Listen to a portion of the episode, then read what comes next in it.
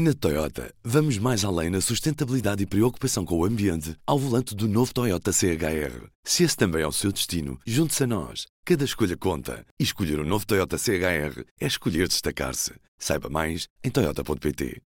P24, hoje é quinta-feira, 26 de outubro. Apresentamos a nova gama de veículos híbridos plug-in. Uma tecnologia que veio para mudar o futuro. BMW iPerformance.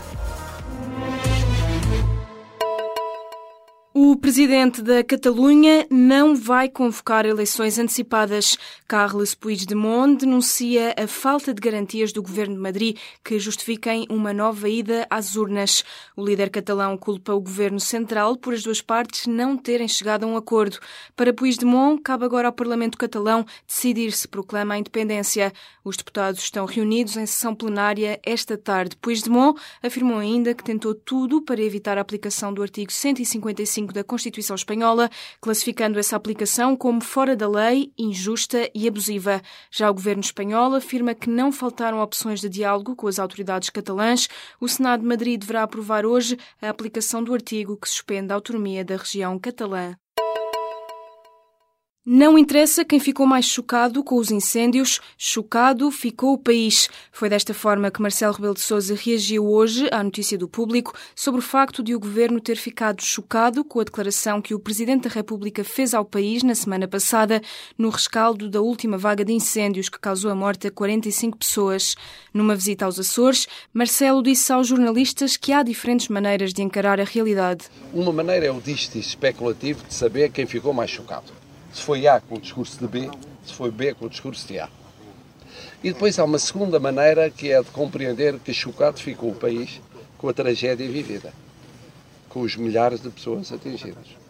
Para o Presidente, a forma correta é a segunda, ou seja, para Marcelo, o importante são as pessoas. Uma fonte do governo revelou ao público que o chefe de Estado esteve sempre a par de tudo o que estava a ser preparado na resposta às tragédias dos incêndios. A mesma fonte adiantou ainda que Marcelo nunca terá transmitido qualquer desacordo com esses passos e com o calendário a seguir. A Subcomissão Parlamentar de Igualdade repudia o acórdão sobre violência doméstica da relação do Porto.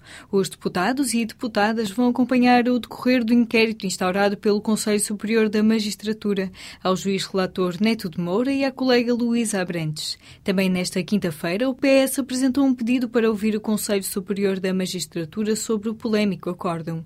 O partido sublinha o respeito pela separação de poderes, mas invoca o alarme social e a necessidade de uma reflexão partilhada dos valores e princípios constitucionais para apresentar um pedido de audiência na Comissão Parlamentar de Assuntos Constitucionais. Também nesta tarde, depois de um silêncio de quatro dias, a Comissão para a Igualdade de Gênero emitiu um comunicado. Nessa nota, a SIG revela que recebeu 55 queixas sobre o assunto, que serão reencaminhadas para o Conselho Superior da Magistratura. A bastonária da Ordem dos Enfermeiros anunciou hoje que pediu ao Ministério Público para investigar se houve ou não responsabilidade criminal de tutela no caso das mortes dos doentes que estavam em lista de espera. Uma auditoria do Tribunal de Contas, divulgada na semana passada, revelou que mais de 2.600 pessoas morreram enquanto aguardavam por uma consulta ou cirurgia no Serviço Nacional de Saúde. A auditoria identificou também um agravamento dos tempos de espera e do número de doentes que se encontravam em lista de espera entre 2014 e 2016. A Carta da Bastonária dos Enfermeiros com o pedido de investigação seguiu para a Procuradora-Geral da República e ainda para o Presidente da República e para a Assembleia da República. O Banco Central Europeu anunciou hoje que vai reduzir para metade as compras de ativos nos mercados já a partir de janeiro. Esta é a confirmação de que o BCE vai começar a retirar progressivamente os estímulos monetários que oferece a economia da zona euro. De acordo com o comunicado emitido no final da reunião do Conselho de Governadores, o BCE vai continuar a realizar aquisições nos mercados durante pelo menos mais nove meses, até setembro de 2018, mas o ritmo mensal de compras vai baixar de 60 mil para 30 mil milhões de euros. Desta forma, perante o desempenho mais forte da economia, o Banco Central Europeu entende que chegou a altura de moderar a injeção de liquidez que tem vindo a realizar na economia. O governo quer descriminalizar a reprodução não autorizada de música e vídeo. Aprovada em Conselho de Ministros, a proposta de lei deixa agora a Assembleia da República para discussão e votação. O diploma prevê que estas situações deixem de ser consideradas crime de usurpação. Passariam a ser punidas como contraordenações, com coimas entre os 100 e os 7.500 euros. O governo refere que as alterações respondem à necessidade de adequar às diretivas europeias o regime que em Portugal regula os direitos de autor e conexos. No processo de revisão da lei em vigor de 2015, foram ouvidos representantes do setor como a Sociedade Portuguesa de Autores ou a Cooperativa de Gestão dos Direitos dos Artistas. Os novos fármacos para o cancro devem garantir qualidade de vida aos doentes. Se uma terapêutica tem bons resultados no combate à doença, mas se deixa o doente durante meses debilitado, Devemos continuar a chamar-lhe uma boa terapêutica? Esta é a questão que coloca a Presidente da Sociedade Portuguesa de Oncologia. Gabriela Souza diz que se as pessoas perdem qualidade de vida, isto tem que penalizar mais a avaliação dos medicamentos e das terapêuticas. Gabriela Souza propõe que possa haver uma avaliação da realidade adaptada ao doente, onde cada pessoa possa responder a inquéritos sobre como está a decorrer a sua qualidade de vida. A Sociedade Portuguesa de Oncologia alerta para o impacto brutal de alguns fármacos na vida das pessoas que ficam impedidas de trabalhar.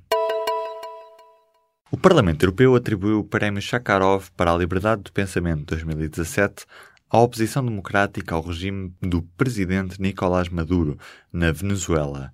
Para os eurodeputados, os membros da bancada da oposição da Venezuela, que formam a maioria da Assembleia Nacional, bem como os dirigentes de partidos políticos condenados pelo regime apenas de prisão por delito de opinião, personificam o movimento da defesa da liberdade de expressão e dos direitos humanos na Venezuela e por isso merecem este prémio. A transportadora aérea de baixo custo EasyJet, que foi a primeira operadora low cost a chegar aos Açores, fez no sábado a última ligação de passageiros entre Lisboa e Ponta Delgada, após transportar cerca de 182 mil pessoas nesta rota. Em março, e já dois anos depois de a companhia ter aterrado pela primeira vez nos Açores, na sequência da liberalização das ligações aéreas entre as duas ilhas do arquipélago e o continente português, o diretor da EasyJet em Portugal anunciou que a empresa iria deixar de operar esta rota. Em causa não está a falta de clientes, mas a falta de condições da companhia para assegurar um serviço de qualidade. Consistiria em dois voos diários para o arquipélago, algo que não foi conseguido nestes anos de operação. Os deputados brasileiros salvaram Michel Temer pela segunda vez. Nesta quarta-feira, a Câmara dos Deputados do Congresso Brasileiro analisou a segunda denúncia contra o presidente e impediu que o processo seguisse para os tribunais. É a segunda vez que tal acontece num espaço de três meses. Desta vez, votava-se a denúncia apresentada em setembro pelo então Procurador-Geral da República. Rodrigo Janot acusava o presidente de obstrução à justiça e participação em organização criminosa. A oposição organizou-se para forçar o adiamento da votação, estando ausente da sessão plenária. Só ao fim de oito horas, desde o início da sessão, houve quórum suficiente para que se iniciasse a votação. E devido às ausências registadas, bastou que 136 deputados, em vez de 172, votassem contra a denúncia, fazendo com que esta não passasse. Na Toyota, vamos mais além na sustentabilidade e preocupação com o ambiente ao volante do novo Toyota CHR. Se esse também é o seu destino, junte-se a nós. Cada escolha conta. E escolher o um novo Toyota CHR é escolher destacar-se. Saiba mais em Toyota.pt.